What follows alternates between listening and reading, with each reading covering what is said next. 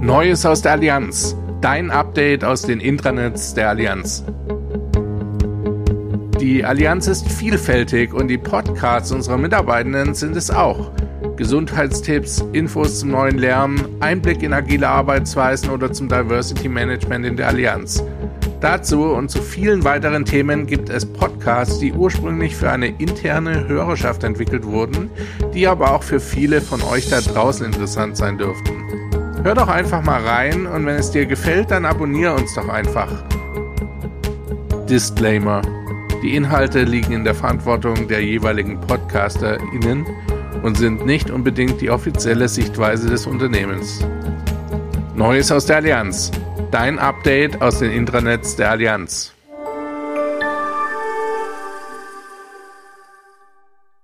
Hallo zusammen bei Neues aus der Allianz. Heute hat die Digi-Community Premiere mit ihrem ersten Podcast. Die Digi-Community ist das Netzwerk der Mitarbeitenden der Allianz in Deutschland. Ich bin Britta Hölzer, Teamleitung Kreation bei der Allianz One Business Solutions und ich bin eines der Crewmitglieder der Digi-Community und heute euer Host des Podcasts. Ähm, ja, was macht die Digi-Community? Uns folgen inzwischen intern an die 1000 Mitarbeitende.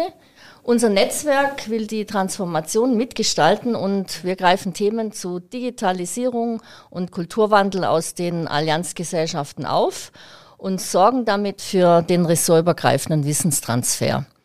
Wir treffen uns zu digitalen Snack and Learns einmal monatlich und diskutieren über die aktuellen Themen, die die KollegInnen vortragen. Und diesen Freiraum des offenen Gedankenaustauschs ohne Zeitdruck und Zielvorgabe wissen wir wirklich sehr zu schätzen. Und dabei knüpfen wir natürlich wertvolle Kontakte fürs Tagesgeschäft. Die Freude am Machen, ja, die ist unser Ding. Den Austausch miteinander empfinden wir echt als sinnstiftend und all das erweitert nebenbei natürlich ungemein den persönlichen Horizont und das genau treibt mich ganz persönlich an, mich in dem Mitarbeitenden-Netzwerk zu engagieren. Mal ganz abgesehen von dem Spaß, den wir natürlich miteinander haben. 2016 hat Luise Carstens das Netzwerk gegründet. Zur DigiCrew gehören Luise Carstens und Emanuel Pittrich, beide von Allianz Kunde und Markt. Nadja Kroha aus der Allianz SE, Edina von Brühl von der Allianz Leben und ich von der Allianz One Business Solutions. So viel zum Engagement der Digi-Community. Lasst uns loslegen. Mitgebracht habe ich zwei Gäste, die ich ganz herzlich begrüße. Doris Mampe war 15 Jahre Managerin des international bekannten deutschen Künstlers Jonathan Mese und arbeitet heute als Design Thinking Expertin und Coach mit Unternehmen und Menschen, die die Welt gestalten, sei es mit Kunst, Design oder digitalen Produkten. Somit haben wir eine Expertin zu Kreativität und Growth Mindset mit an Bord. Hallo Doris nach Berlin. Servus aus München und der Föhring. Hallo Britta, ich freue mich sehr dabei zu sein. Ich mich auch. Ja, und mir gegenüber im Studio sitzt mein Kollege Markus Reitner von der Allianz Technology. Markus ist interner IT-Experte und Head of Agile at Allianz bei der Allianz Services, Allianz Consulting. Markus hat sich als Informatiker immer wieder mit künstlicher Intelligenz befasst und weiß um ihre Möglichkeiten und Grenzen. Hallo Markus. Hallo Britta, hallo Doris, schön hier zu sein. Ja, mit euch beiden will ich mich jetzt mit dem Thema künstliche Intelligenz mal anders nähern. Und ähm, wir wollen eigentlich jetzt hier erstmal das Thema Kreativität voranstellen, was ja eine originär menschliche Eigenschaft ist.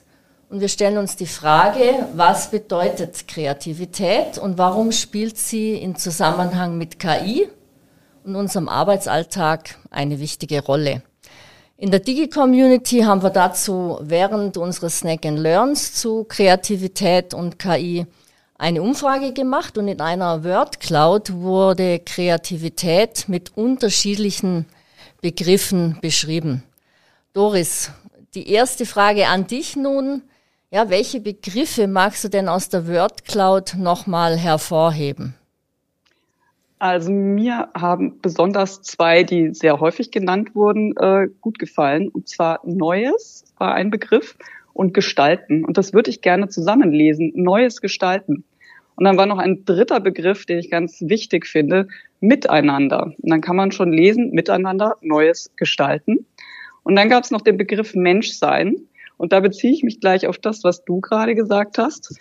Kreativität ist ein menschlicher Prozess jetzt erstmal. Da kann der Markus bestimmt noch ein bisschen mit mir drüber streiten. Da freue ich mich auch schon drauf.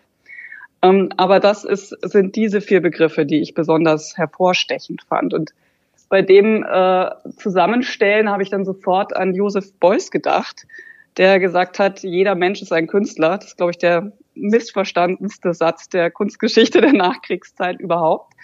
Was hat er damit gemeint?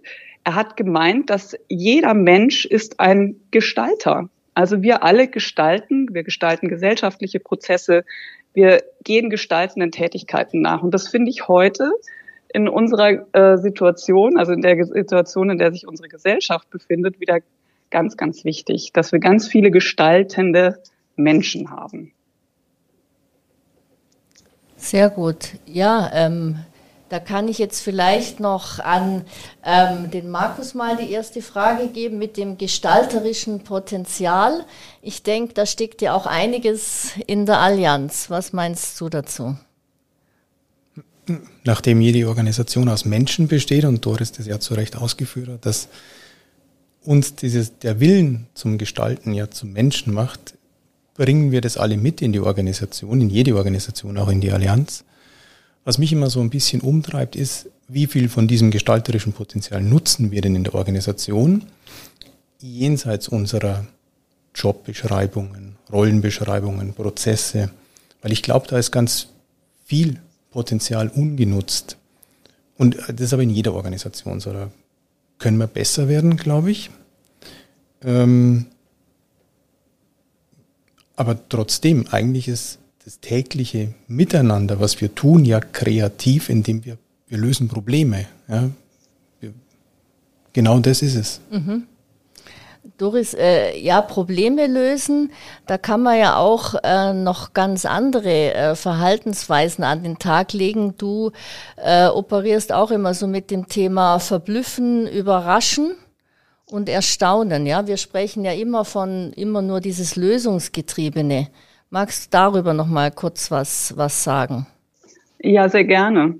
Also es ist auch dieses Miteinander. Ne? Kreativität ist eben ein sozialer Prozess und ähm, wir als soziale Wesen, also ich spreche jetzt mal von uns Menschen, Tiere können auch kreativ sein, aber wieder ganz anders.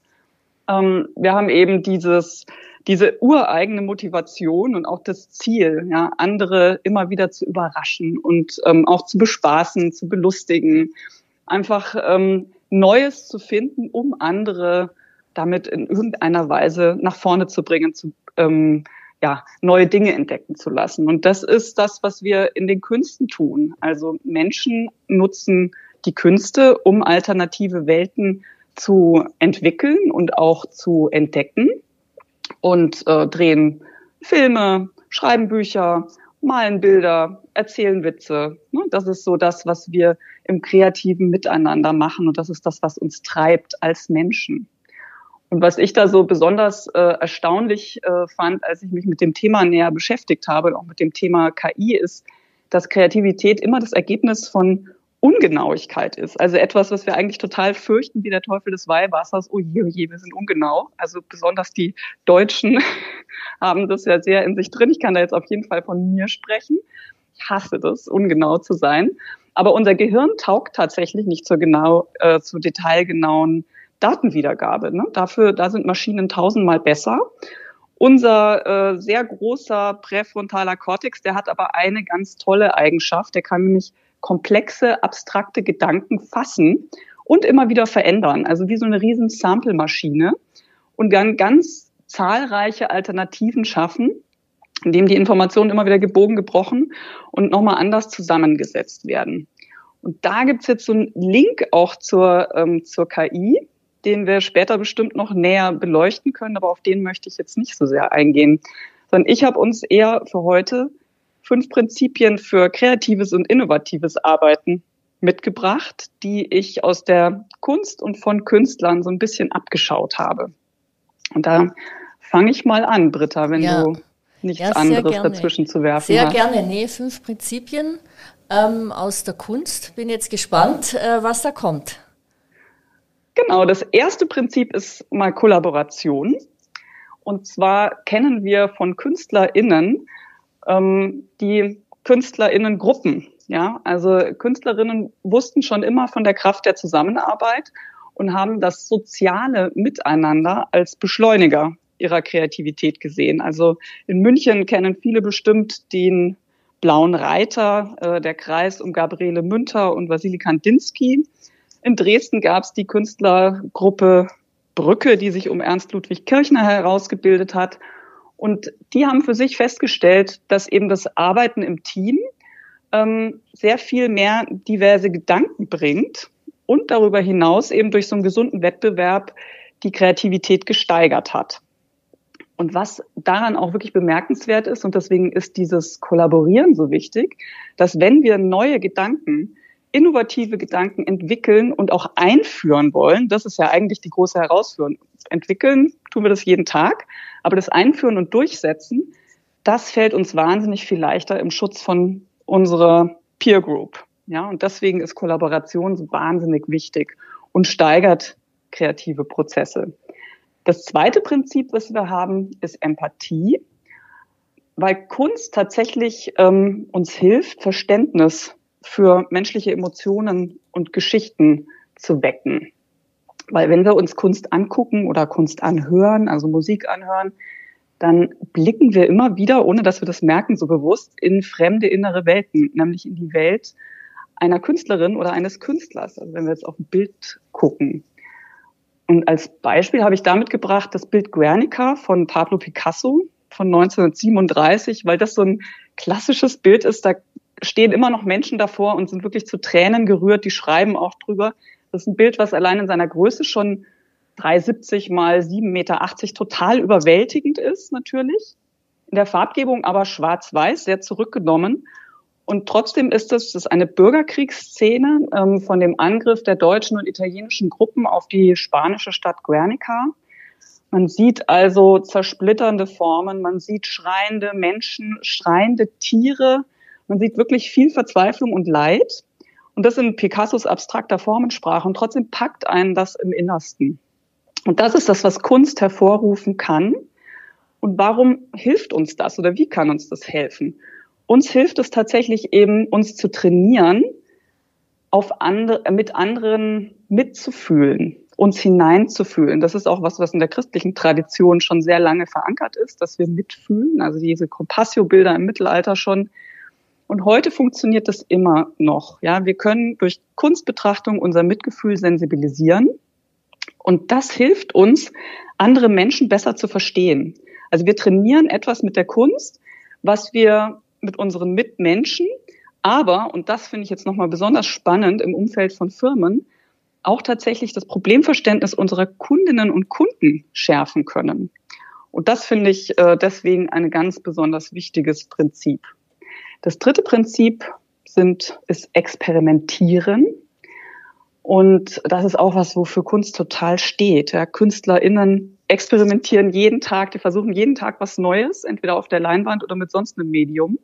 Manche KünstlerInnen nutzen aber tatsächlich den Zufall auch nochmal sehr stark in ihrer künstlerischen Arbeit, um sich selbst zu überraschen, ja, um so einer Eintönigkeit und Langeweile zu entkommen. Also da habe ich mitgebracht als Beispiel Jackson Pollock der hat die Leinwand nicht bemalt mit dem Pinsel, sondern er hat die Farbe auf die Leinwand getropft.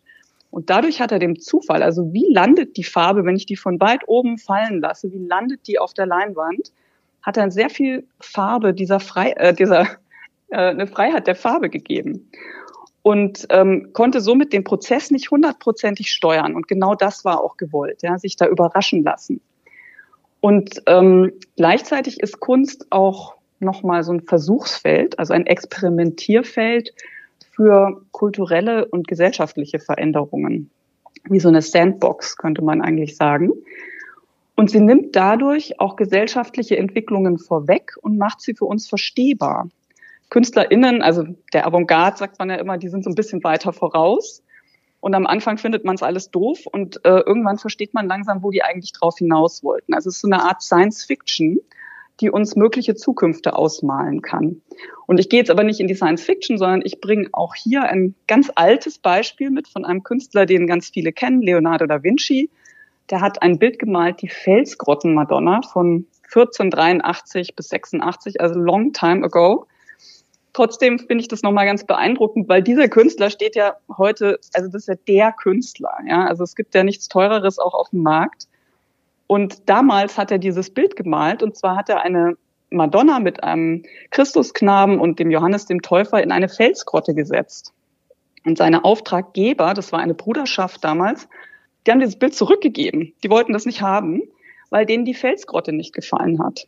Und warum hatte ihnen die Felsgrotte nicht gefallen? Weil bis zu diesem Zeitpunkt waren Heiligendarstellungen von einem goldenen Grund. Ja, also das sollte immer abgehoben und himmlisch aussehen und kostbar. Und Leonardo hatte aber das Verständnis, dass die Natur ein neues Zeichen für Göttlichkeit ist. Und in der Natur etwas lebt, was heilig ist, und zwar heiliger als irgendwelche abstrakten Darstellungen, wie man sie im späten Mittelalter noch hatte. Und damit hat er tatsächlich den Weg gewiesen, mit seinem Naturinteresse, hat er den Weg gewiesen auch für den Humanismus. Und das haben die meisten erst sehr, sehr viel später verstanden. Also ist jemand, den wir heute wahnsinnig berühmt finden, war ein Wegbereiter und ähm, Wegzeiger und auch ein ganz besonderer Erfinder, der das Experiment wirklich in den Kern seiner Arbeit gestellt hat.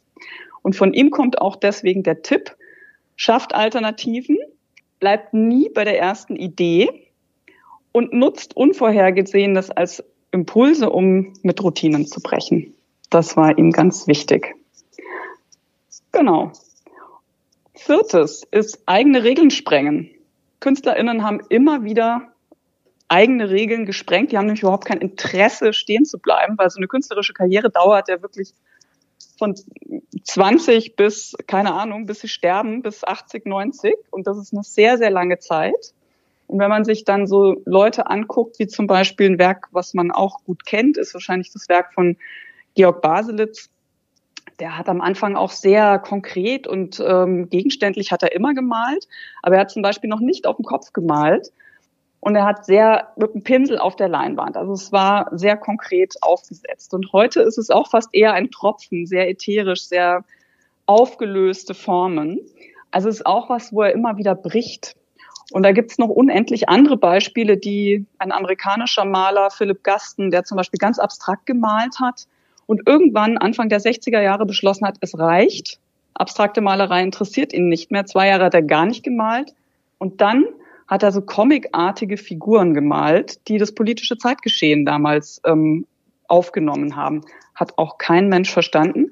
Für ihn war es aber wichtig. Und er hat gesagt, entferne dich immer wieder sehr weit vom Vertrauten, um Neues zu finden. Und ich glaube, das ist auch was, was wir heute beim Innovieren wirklich brauchen. Das Alte einfach mal sein lassen und lieber ganz weit vorausgucken, verrückte Gedanken spinnen, um nach vorne zu kommen. Und damit komme ich schon zum fünften und letzten ähm, Prinzip, und zwar Risiken eingehen. Das ist auch was, was uns nicht so wahnsinnig leicht fällt, aber unser Gehirn ist wahnsinnig viel kreativer, wenn es Sicherheit gegen Überraschung und Routinen gegen Unbekanntes eintauschen kann. Das wissen wir inzwischen. Und KünstlerInnen suchen das wirklich ganz bewusst, um Neues zu schaffen. Ja, also blinde Flecken des Bewusstseins nutzen die als Impulsgeber für die kreative Arbeit. Und blinde Flecken, also ich kenne es auf jeden Fall von mir, finde ich eigentlich immer eher unangenehm. Da denke ich, oh, ich weiß irgendwas nicht und sehe wahrscheinlich ein bisschen blöd aus. Und diese Angst äh, zu überwinden, das ist was, was die wirklich gut können. Und da habe ich ein äh, Zitat mitgebracht von einem amerikanischen Komponisten, Morten Feldmann, der hat gesagt, im Alltag tun wir alles, um Angst zu vermeiden. In der Kunst müssen wir sie suchen. Also da ist so ein bisschen die Balance angesprochen, ja. Dieses aus, was wir auch im Alltag natürlich in so einer, in einer großen Firma, wenn wir innovieren, klar, da gibt's viele Begrenzungen, die wir berücksichtigen müssen, aber manchmal müssen wir auch wirklich weit und groß denken, damit wir das überkommen.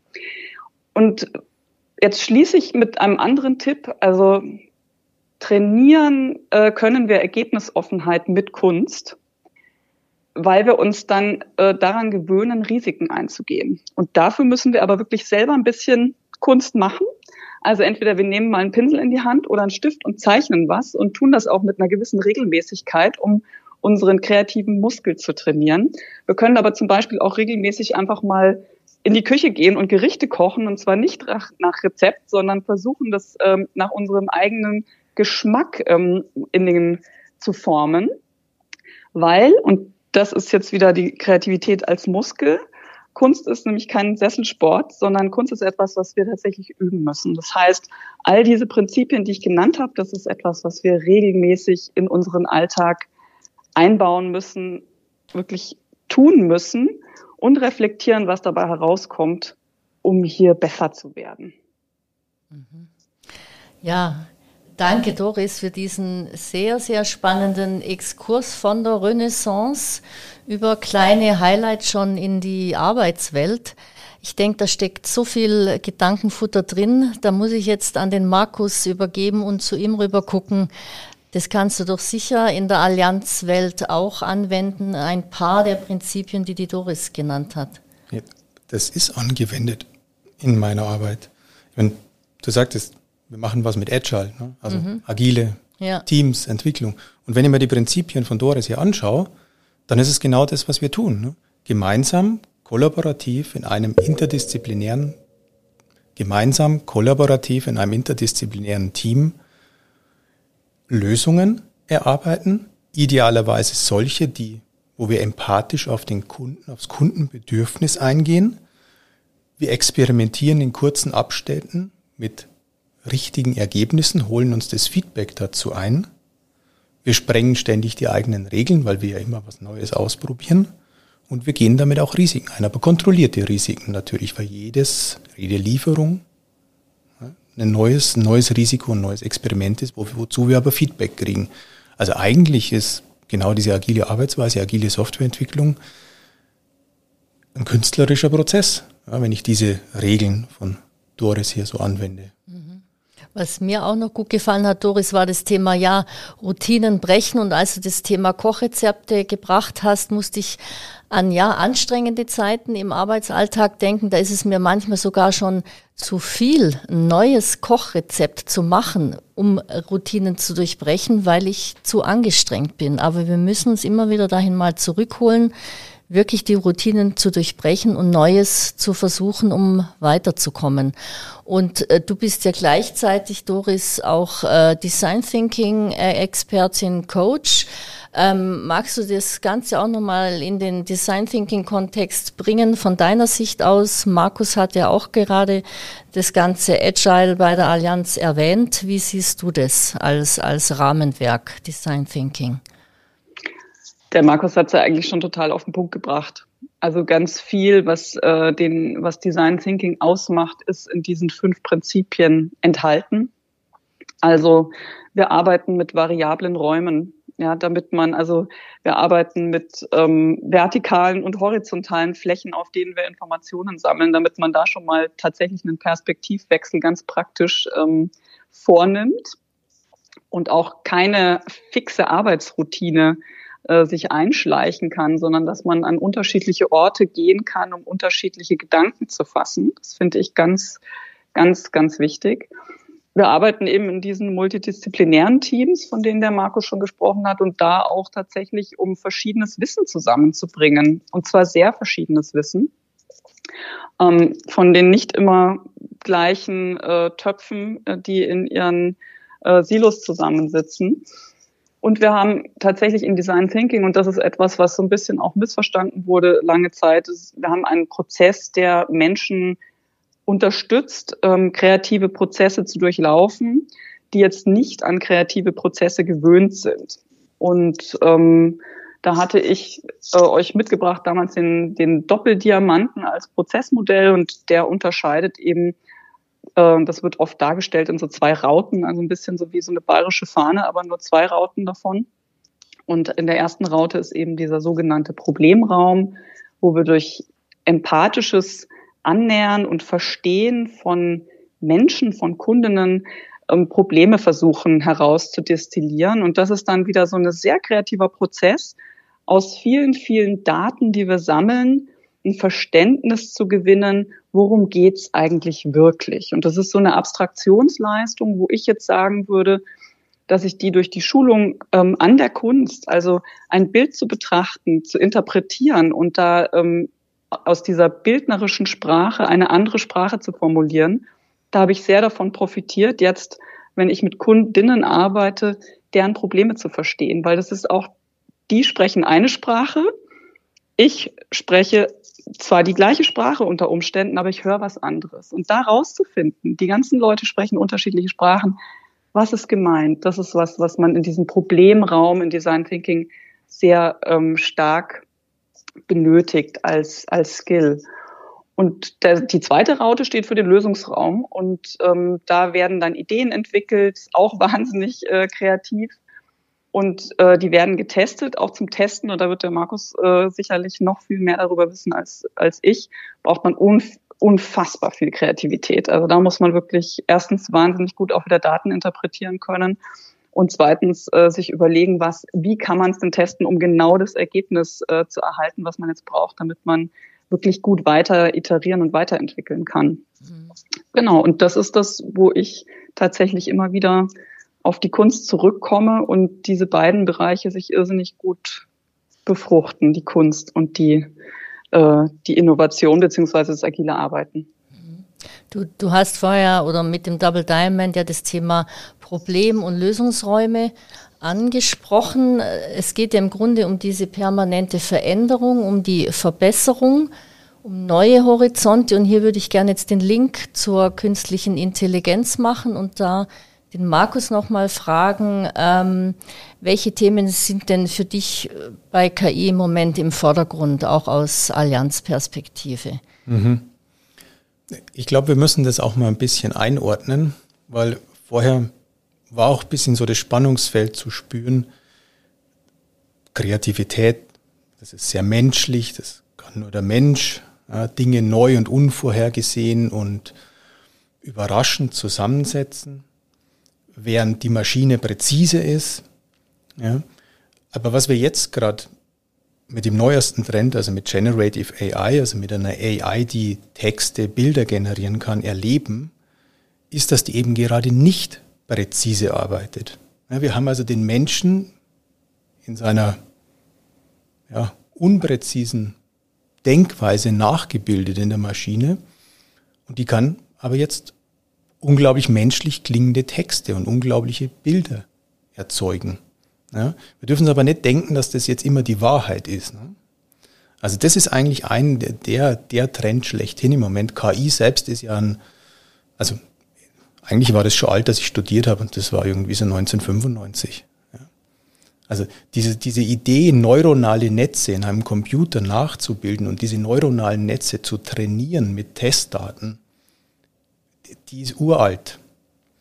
Das hat ein Stück weit an den Modellen hat man verbessert, man hat an der Rechenleistung vor allem verbessert. Und heute ist man quasi so weit, dass man über verschiedene Trainingsmodelle und der Rechenpower mehr oder weniger alle Texte des Internets in dieses neuronale, in dieses Modell füttern kann und das lernt dadurch. Und das ist das, was wir mit ChatGPT sehen. Wir haben diesen Werkzeug, diesem neuronalen Netz, diesem Large Language Model, wie es heißt, alle Texte gefüttert und jetzt kann es Texte produzieren. Also ich, und schreibt mir einen Brief vom Nikolaus. Habe ich jetzt vorgestern gemacht. Ich gebe es zu. Ich war faul, ich habe es nicht selber gemacht. Ich habe gesagt, schreib mir für unsere drei Kinder einen Brief vom Nikolaus, ein paar Stichworte gegeben. ChatGPT und ich, also haben das so dreimal hin und her gemacht und der Brief war fertig und er klang gut. Also schreibe in einem gewissen Stil mit folgenden Stichworten, entwirf mir einen Text. Den muss ich einfach korrigieren, den schicke ich so nicht raus. Ja? Den schicke ich auch nicht so an meine Kinder. Das ist, also Kevin Kelly, der Gründer vom Wired Magazin, hat mir gesagt, das ist eigentlich wie so ein Praktikant. Ja, das ist ein universeller Praktikant. Dem kann man alle Aufgaben geben, der erledigt die Aufgaben auch. Aber das schickt man nicht raus, weil das ist ja vom Praktikanten. Da schauen wir schon nochmal drüber. Also wir müssen schon die Experten und wir müssen sozusagen auch die, diejenigen sein, die den Prozess und das Ergebnis dann auch steuern. Aber, und da bin ich auch dabei, um verschiedene Möglichkeiten zu erzeugen, die Möglichkeitsräume, die neuen Kombinationen zu schaffen. Dafür ist die KI, dafür ist Generative AI unglaublich gut geeignet. Ja, also es kann uns da wahnsinnig helfen, genau das, was in so Künstlergruppen passiert ist, sich gegenseitig zu befruchten, das können wir jetzt mit ChatGPT, mit DAL-I und mit den anderen Modellen, die es gibt, machen. Und immer wieder kriegen wir neue ähm, Ergebnisse raus. Es gibt gerade einen neuesten Trend äh, im Internet, müsst ihr mal anschauen. Äh, Make it more heißt der Trend. Also man, man füttert diese Bildmaschine mal mit einem Initialen, also mach mir die leckerste Pizza. Okay, du kriegst ein schönes Bild von der Pizza. Du sagst der Maschine als nächstes, mach's noch leckerer. Und du wiederholst diesen Prozess so zehn, zwölf Mal. Und am Ende kommt ein absolut freakiges Bild raus. Also im Falle der Pizza war es am Ende dann eine monströse Ananas, die diese Pizza verschlungen hat. Ja? Also soweit zum Thema Präzision. Also das Bild war präzise gemalt, war fotorealistisch, aber wie die Maschine zu dem Gedanken einer monströsen Ananas, die eine Pizza verschlingt, kam, wir wissen es nicht. Mhm. Und wir wissen es wirklich nicht. Das ist ja dann im Grunde auch eine Gratwanderung zwischen Kreativität und doch Kontrolle. Also dieses Prompten ja. will gelernt sein. Man muss kreativ sein, um dem Ziel näher zu kommen, ähm, aber eben auch das irgendwie in seine Leitplanken setzen, das Ganze. Da sind wir Exakt. dafür als Menschen dafür zuständig. Und unsere Kreativität ist immer noch gefragt. Wir müssen nämlich ja. die richtige Frage stellen. Ja? Die Maschine kann uns unendlich viele Antworten liefern und wir müssen dann die schönste, nach welchen Kriterien auch immer, auswählen. Mhm. Ja? Aber das ist genau die Kunst, die richtige Frage zu stellen. Doris, ähm, vielleicht nochmal an dich auch nochmal rückblickend zum Thema ja agile Arbeitsumfelder. Du bewegst dich ja als Coach und äh, kennst ja die Methoden rund um Design Thinking, ähm, um Teams ja in einem in ein kreatives Setting zu bringen und zum Ergebnis zu führen. Kannst du nochmal ein Beispiel geben, wie du ja dein Wissen aus diesem Kreativbereich hier anwendest? Hast du schon mal auch Richtung KI äh, Themen behandelt oder ähm, fängt es jetzt gerade erst an? Ja, ich würde sagen, das äh, hat sich jetzt so im letzten Jahr aufgebaut.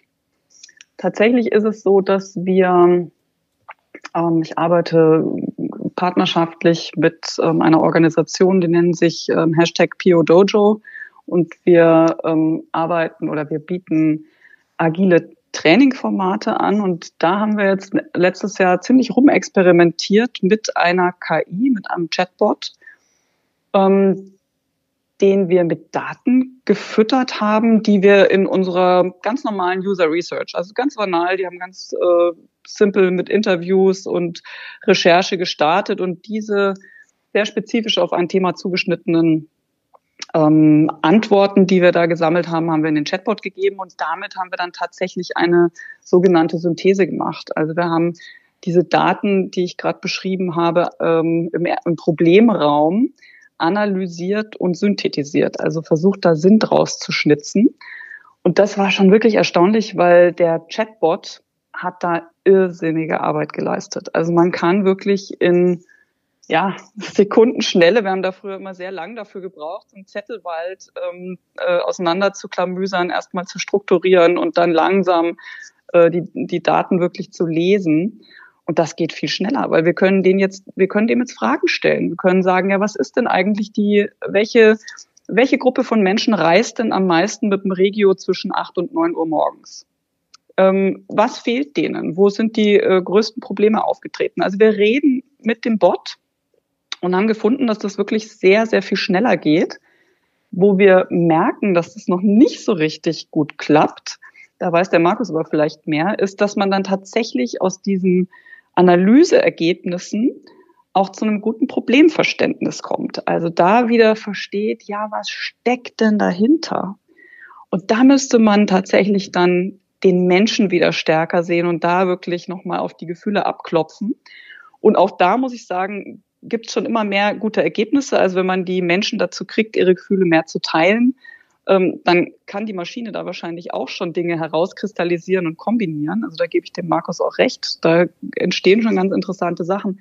Aber wir merken immer, das ist gut, beides zu haben. Also einmal diese Analysefähigkeit und dann aber nochmal den Mensch draufschauen zu lassen und zu sagen, ach, und wir glauben, dahinter verbirgt sich jetzt wirklich dieses und jenes Problem. Ja, du hast es erwähnt, ChatGPT in aller Munde. Ähm, Markus, da hast du sicher auch noch äh, Erfahrungen aus der Allianzwelt oder was möchtest du ergänzen? Zum einen würde ich gern darauf eingehen, was Doris sagte. So realistisch die Antworten klingen, so realistisch die Bilder aussehen, wir dürfen nie vergessen, es ist einfach nur eine Folge von kalkulierten Wahrscheinlichkeiten. Die Maschine weiß, wenn wir diese Frage stellen, diese Stichwörter geben, dass sich folgende Wortgruppen miteinander gut anhören. Ein bisschen sind sie so wie der typische Politiker in der Talkshow. Ja? Der weiß, was sie miteinander gut anhört. Ob das Sinn macht, ist eigentlich erstmal egal. Und die, also ich will sagen, die Maschine hat eigentlich keinerlei Verständnis, und Doris, das hast du auch bestätigt, keinerlei Verständnis von dem, was es da schreibt. Null. Ja, es ist einfach nur eine Folge von Wahrscheinlichkeiten. Darum können die auch, also die können zwar vieles, zum Beispiel Rechtsexamen bestehen, ja, das funktioniert, was sehr viel über Rechtsanwälte sagt, ähm, aber was sie nicht können, ist rechnen. Ja, beim Rechnen wird schwierig, weil das setzt nämlich voraus, dass du ein abstraktes Modell bildest und wirklich ein Verständnis von dem Problem generierst. Also klingt jetzt komisch, dass ich erzähle, dass da ein Computer ist, eine, eine künstliche Intelligenz, die sich mit dem Rechnen schwer tut, weil das muss ja eigentlich die Hauptdomäne von Computern sein.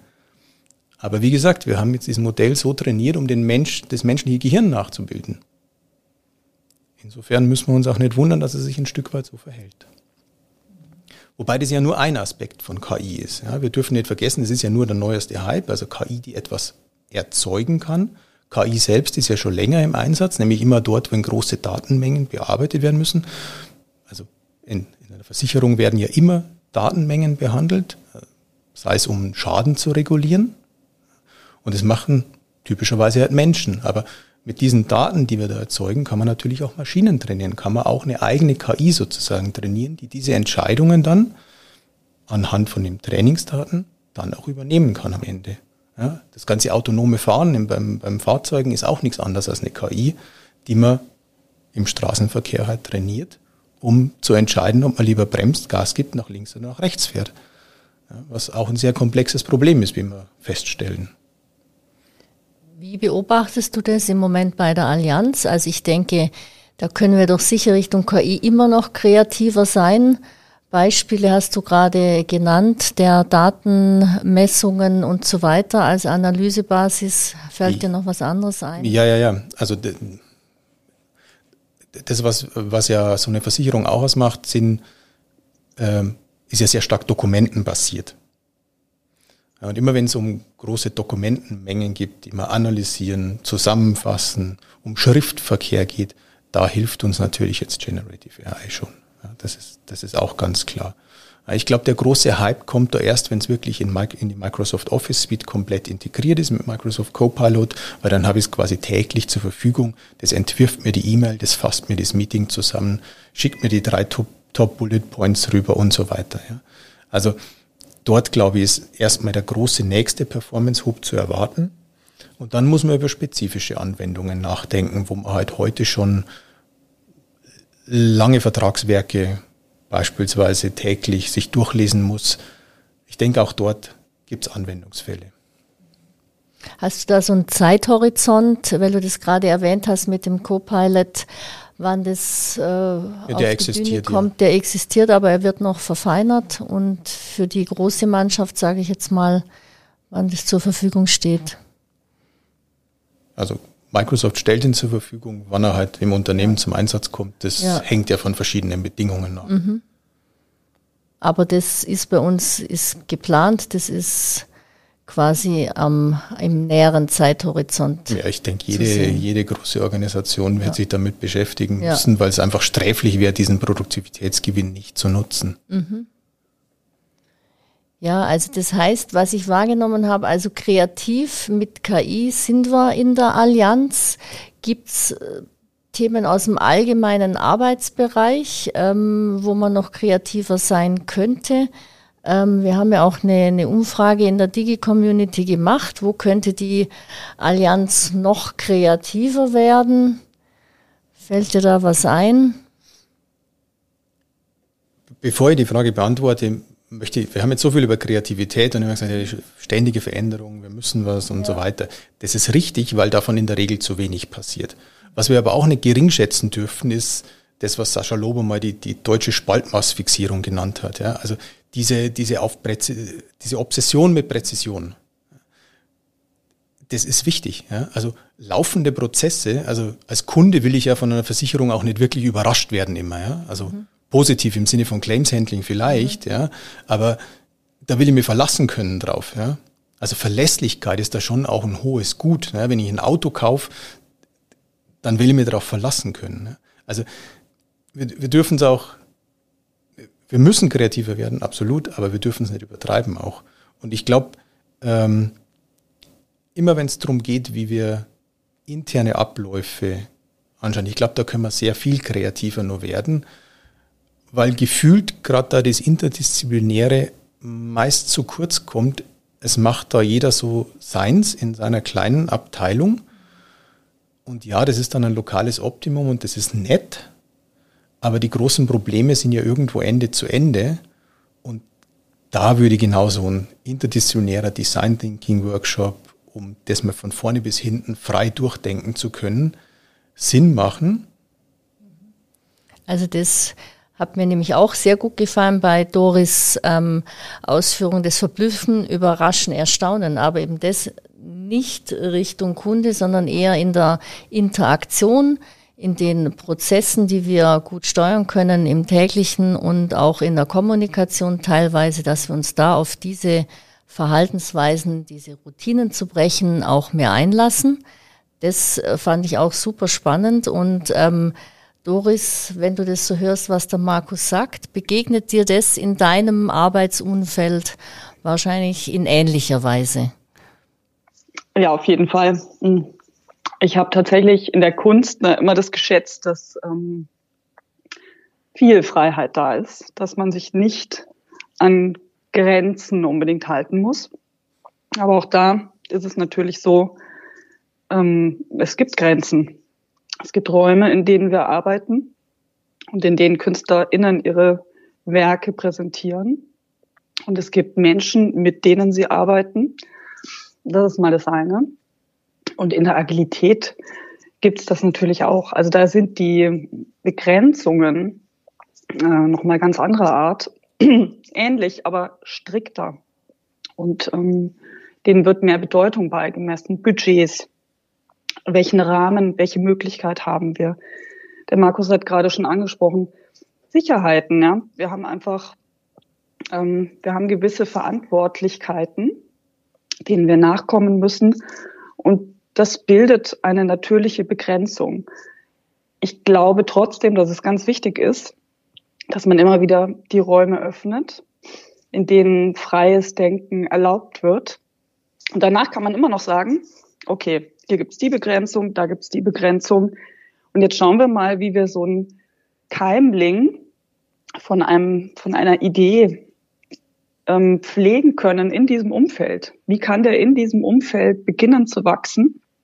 Und ich glaube, da ist es wirklich wichtig, dass man sagt, okay, erstmal gibt's das, ähm, die Erlaubnis, frei zu denken. Und das ist tatsächlich nicht so einfach, wie wir denken, weil wir alle uns daran gewöhnt haben, dass es diese Grenzen gibt und wir im vorauseilenden Gehorsam schon ganz oft die Grenzen ziehen, bevor die Idee überhaupt auf die Welt kommen darf. Und da finde ich, da könnte man manchmal die Mitarbeitenden vielleicht noch mehr unterstützen darin, tatsächlich äh, ja ein anderes äh, Mindset, sagt man ja so schön neudeutsch, ähm, zu entwickeln. Und ich glaube, das ist auch tatsächlich in unserem Alltag irrsinnig wichtig und wird immer wichtiger.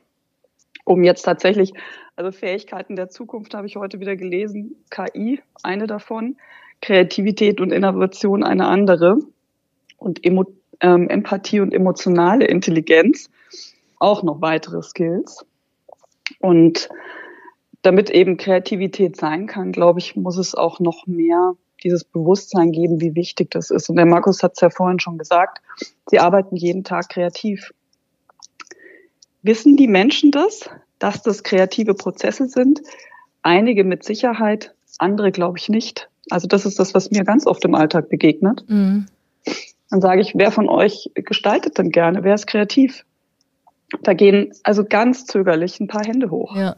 Ganz zögerlich. Und die denken dann immer, es hat eben was damit zu tun, dass sie malen oder genau. äh, musizieren oder so. Aber nein, das hat nicht alleine damit was zu tun. Ja, das ist super, dass du das ansprichst, weil das bewegt begegnet mir total in meinem Tagesgeschäft als, als Kreative, wenn man da mal so einen Kreativprozess aufmacht, dass alle sagen, oh, Frau Hölzer, ich bin überhaupt nicht kreativ. Dann sage ich, ich wette, Sie sind es auch. Und diese Bewusstheit, also dieses, dieses Schwingen zwischen diesem Grenzenraum und diesen neuen Horizonten. Das ist, glaube ich, super wichtig, dass man da im Prozess darauf hinweist. Markus, oder du nickst. Ja, mir ist gerade ein Zitat von Gary Hamel, dem amerikanischen Management-Vordenker, eingefallen, der gesagt hat, die Menschen sind kreativ, sind, es gibt einen Ort, wo die Menschen kreativ sind. Es ist vermutlich nicht ihr Arbeitsplatz. Und wir haben Strukturen geschaffen, die, sage ich mal, nicht dazu einladen, äh, das kreative Potenzial auszuleben. Das beginnt bei so einfachen Dingen, dass man Ideen sehr schnell tötet. Ja, weil da gibt's dann Ja, aber. Und das gibt's von vielleicht von höherer Stelle, vielleicht nur von Kollegen, vielleicht dann von fünf Kollegen, geht nicht weil. Ja. Da ist die Idee weg. Und das macht ein neuer Mitarbeiter irgendwie drei, vier Mal und dann ist gelernt, ja, dass er halt nicht gewünscht ist. Dann ist er daheim kreativ oder woanders, aber das passiert. Das, das führt mich ja fast das Thema ja Freiräume eigentlich und Schwingen zwischen Grenzen und diesen neuen Horizonten wieder an den Anfang zurück und eben auch zur Digi-Community. Ich hatte ja gesagt, dass ich das sehr schätze und, und ich denke, die KollegInnen aus der Digi-Community auch, diese Freiräume nutzen zu können, diese Diskursräume, die wir hier in der Allianz auch haben und ich denke, das macht mich auch optimistisch im Grunde für die Zukunft, denn gerade nach dem, was wir jetzt gerade gehört haben, ähm, denn wenn man jetzt nochmal genau darüber nachdenkt, also wenn der menschlichen Kreativität alle Horizonte offen stehen, dann können wir im Umkehrschluss doch auch sagen, dass wir gerade durch unsere Kreativität den negativen Begleiterscheinungen von KI immer eine Grenze setzen und sinnvolle Leitplanken mitgeben können. Wir alle müssen ja in Zukunft anpacken und mit Vertrauen in unsere Kreativität eine enkelfähige Zukunft schaffen. Liebe Doris und lieber Markus, ja, um unseren Talk mit einem Ausblick zu beschließen. Im globalen Purpose der Allianz We Secure Your Future wird auch mit Optimismus und Vertrauen in unsere Stärken in die Zukunft geblickt, wenn wir und mit mir, wir meine ich jetzt mal wirklich uns alle, also auch in wirklich rein gesellschaftspolitischem Sinn, wenn wir alle unser kreatives Potenzial versuchen auszuschöpfen, welchen Weg seht ihr da ganz persönlich vor euch?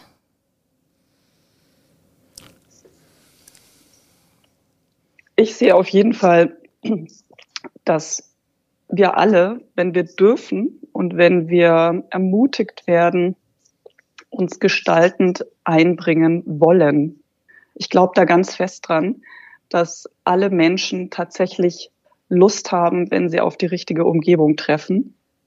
Und ähm, was ich denke, was wirklich wichtig ist, dass jeder von uns selbstverantwortlich entscheidet, was ist die richtige Umgebung, wo kann ich mein Potenzial voll entfalten.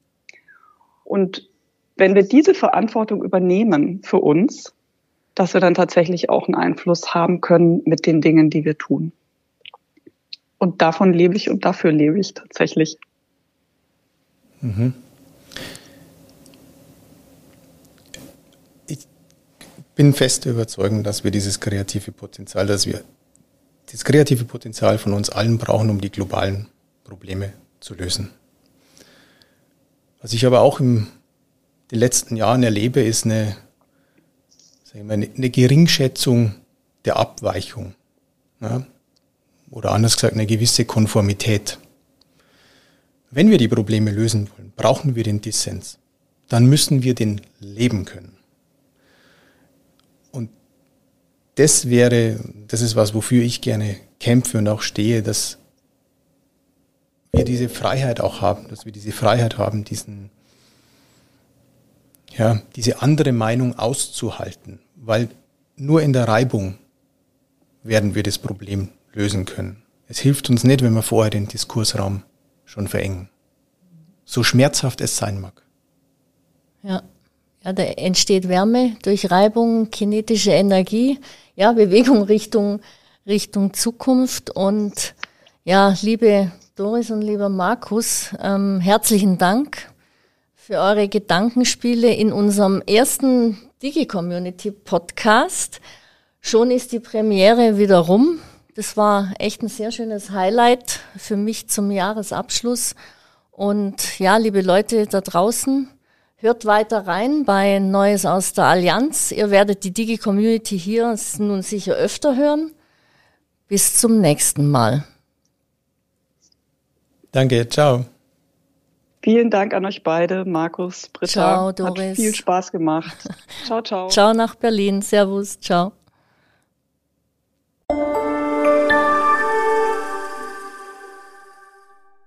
Jetzt kommt Werbung. Du möchtest Innovation vorantreiben und die Versicherungsbranche revolutionieren? Erfahre mehr über deine vielfältigen Karrieremöglichkeiten auf careers.allianz.com. Join us. Let's care for tomorrow.